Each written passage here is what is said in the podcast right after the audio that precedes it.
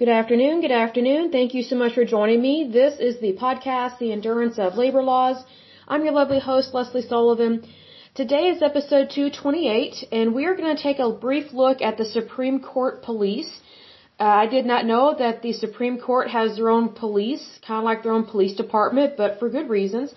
So just a little bit of information about them. Um, this was formed in 1935 in terms of them having their own uh, police force.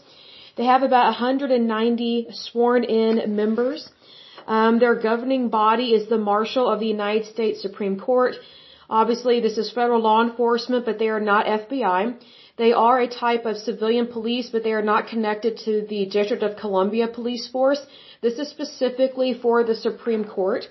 So a little bit of background. It says the Supreme Court of the United States Police is a federal law enforcement agency. Um, the Supreme Court Police enforces federal and District of Columbia laws and regulations, as well as enforces regulations governing the Supreme Court building and grounds, let's see, prescribed by the Marshal and approved by the Chief Justice of the United States.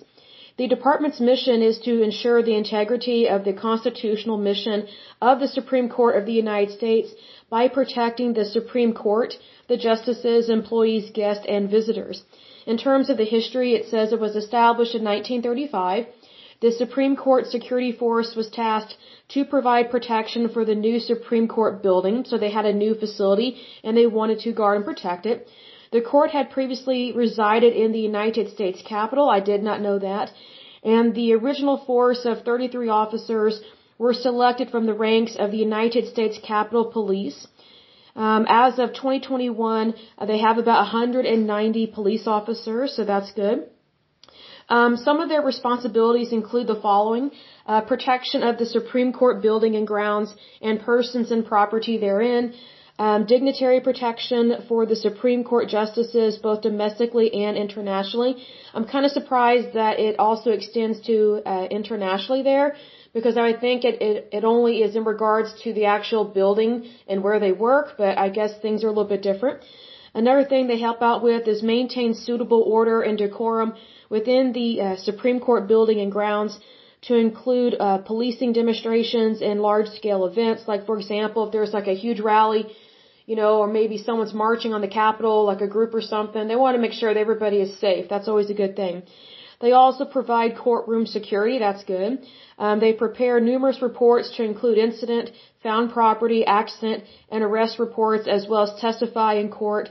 They also have specialty units available as well in terms of the different types of officers they have, they have both part-time and full-time, and they have different types of specialized units, and these include Dignitary Protection Unit, Protective Intelligence Unit, the K-9 Unit, Background Investigations Unit, Nuclear Biological Chemical Team, Recruitment Division, Police Operations Center, basically dispatch, Physical Security Unit, liaison positions with partner uh, agencies, which of course includes the FBI, DHS, and things of that nature. You also have the Civil Disturbance Unit, the Training Unit, radio technicians, the Honor Guard, and then various instructor positions, including firearms, driving, defensive tactics, as well as CPR and first aid. In terms of their training, they go through extensive training, um, considering what all they have to do, and their their training is about 13 weeks and that takes place in Georgia. They have a, a federal law enforcement training center there, so they go there and train. Um, it says here, moving on, working for the Supreme Court of the United States Police uh, offers a comprehensive benefit package that includes uh, paid vacation, sick leave, holidays, life insurance, health insurance benefits, premium pay, and eligibility for retirement with 20 years of service at age 50 or 25 years service at any age. Uh, very interesting there. So that's really good benefits there, but also they're putting their life on the line with their work. So this is not, I personally don't think their job is easy. So I can see why they do get really good benefits there. Uh, interesting here in terms of their salary. Um, in 2021, the starting salary for a newly hired uh, member of the Supreme Court Police is $64,815 a year. So they're almost making 65k a year uh, right out the gate. Now here's the thing, that might seem like a lot, but if you think about where they live, so here's the thing, that is a lot of money. So for example, um, if someone were to make that kind of money in Oklahoma or Kansas, they would probably be considered well off, considering that our standard of living doesn't cost as much as Washington DC, but it is very expensive to live in Washington DC, especially um, in the areas surrounding it. So, you know, it's one of those things that yes, their pay may be higher, but the standard and cost of living is, is also higher as well. It's kind of like, you know, it doesn't cost a whole lot to live here in Oklahoma, but, you know, if you move to New York, yes, you make way more money, but the cost of living and the standard of living is tremendously higher. So it's one of those things, um, you kind of have to take those things into consideration, especially since, you know, the District of Columbia tends, uh, sorry, excuse me, tends to be very Democrat. So hence they tend to vote for high taxation, which is very stupid because if you want things to be cheaper and you want to keep more of your own money and be able to retire, um, you know, whether or not you work for a really good federal job or not, then you want to lower taxes. So the the more you lower taxes, the more money uh, more people can make, not just up at the top, but all throughout different income brackets. So I think that's just kind of a, give, a given, I would say. But you'd be surprised excuse me, sorry about that. You'd be surprised how many people vote Democrat and um, they're actually for helping people. But what they don't realize is that when they vote Democrat, they're actually not helping people. They are hindering people from making good money, having good benefits, unless they work for the federal government. So here's the thing, not everybody can work for the federal government. That's just the fact. Like if everybody worked for the federal government, then we would cease to have a private sector, which is exactly what happened in communist China and also happened in the USSR, the Soviet Union.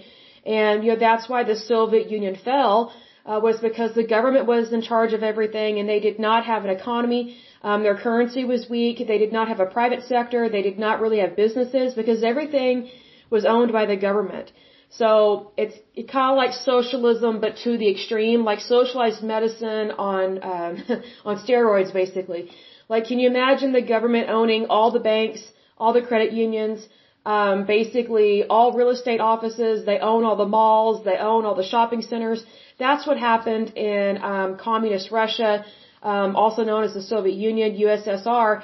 And there's a big reason why they failed. And, you know, you know, there's a reason why their economy and their country collapsed.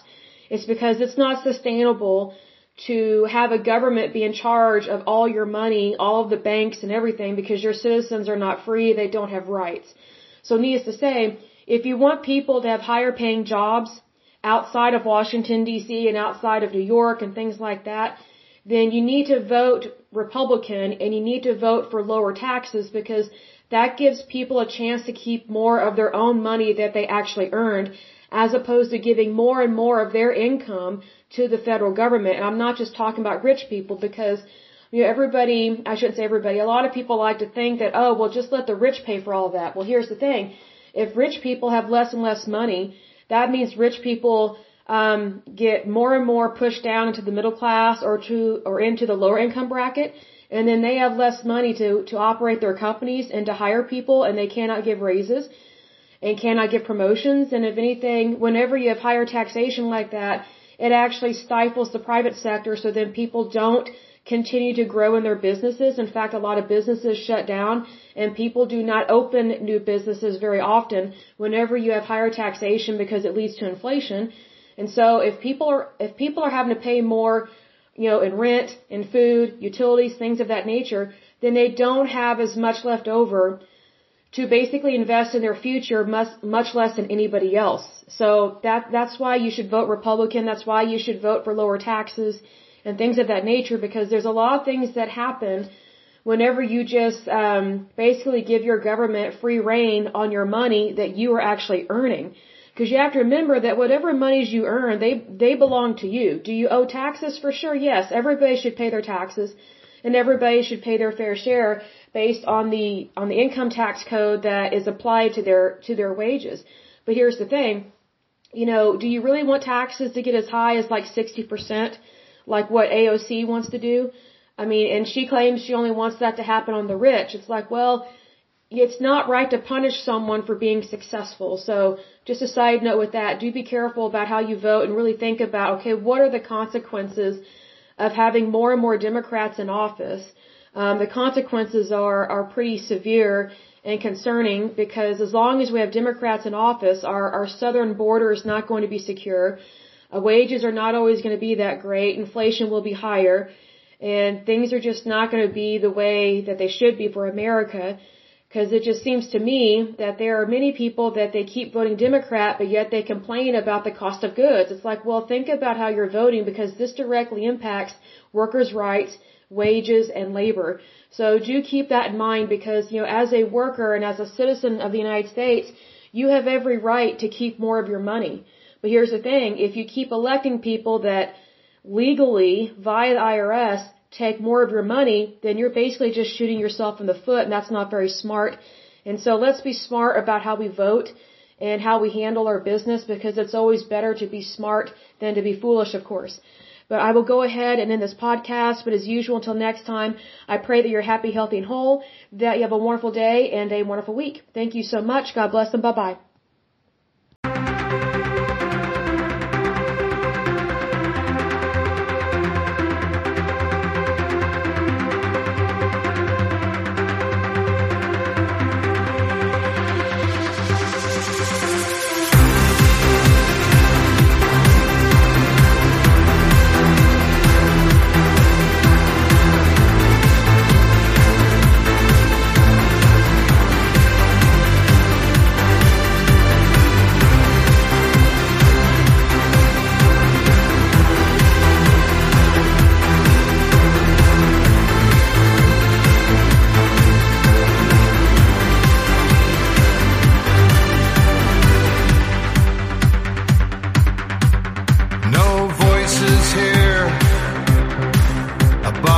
Small and fragile sphere.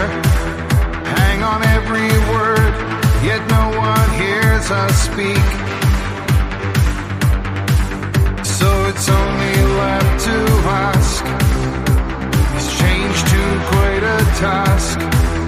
From the smallest steps, waves transform the.